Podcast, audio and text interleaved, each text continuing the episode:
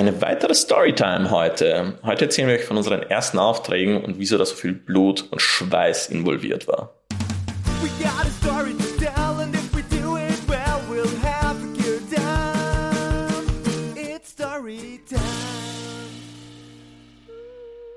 Es war 2014. 1. November. 1. November, never forget, ja. Sieben Jahre ist das jetzt bald her. Es ist sieben Jahre her, ja.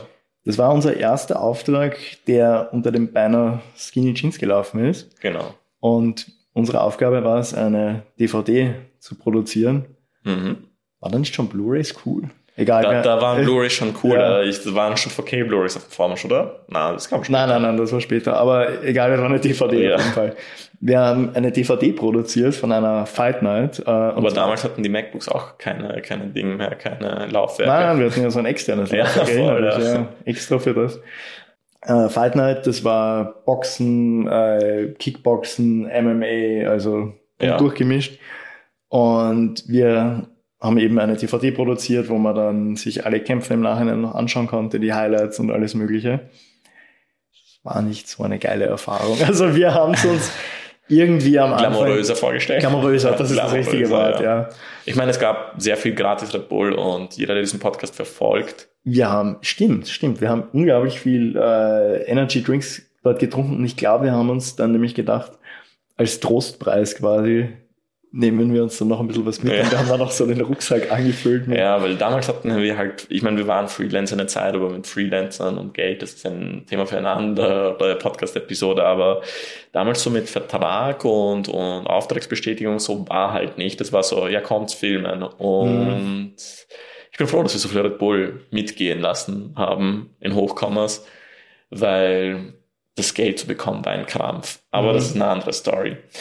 Auf jeden Fall, wir haben schon geteasert. Blut Mhm. und Schweiß war involviert, weil ich war dafür zuständig für die Fotos mit Teleobjektiv, aber Michi war full on in der Action, ja. Ja, weil es gibt ja dort zwei Kämpfe. Ja. Also den einen, den die Zuschauer sehen, der im Ring stattfindet und dann gibt es einen zweiten Kampf, der viel, viel härter ist. Also um den Ring herum, weil da gibt's nämlich äh, einen Haufen Fotografen, äh, Videomenschen, Trainer, ich, ich habe keine Ahnung. Also wirklich, äh, da stehen um den Ring so viele Leute herum und, und äh, dann kämpft jeder halt um den besten Spot, ja, um äh, einfach das coolste Foto zu schießen, den besten äh, Winkel auf den Videos zu haben.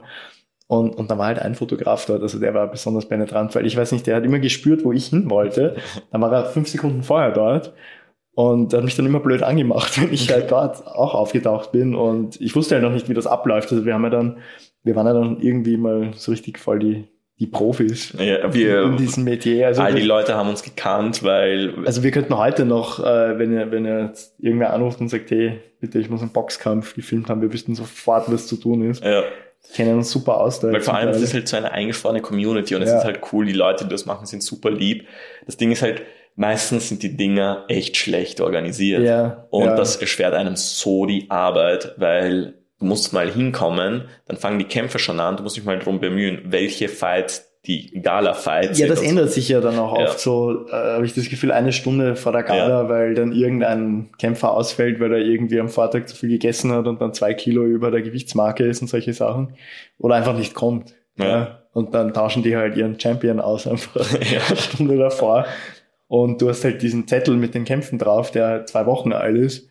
Aber ich meine, was, nicht was, mehr aktuell ist was, kennt sich einfach nicht aus, was hier passiert. Ja. was auch richtig geil ist, sind die Titel.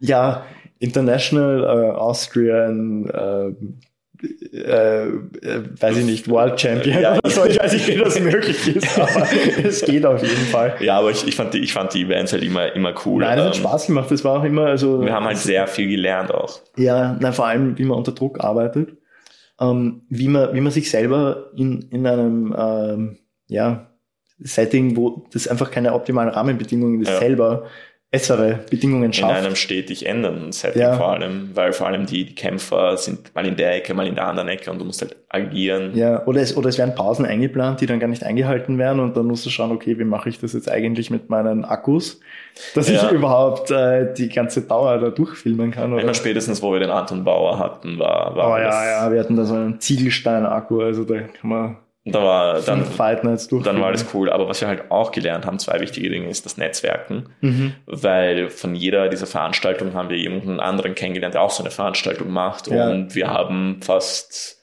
man könnte schon sagen, ein halbes Jahr, fast jede Woche so eine Veranstaltung Mhm. gefilmt. Ja, da gibt es sehr, sehr viele in Wien. Das merkt man erst, wenn man da so mal drin ist in der Szene.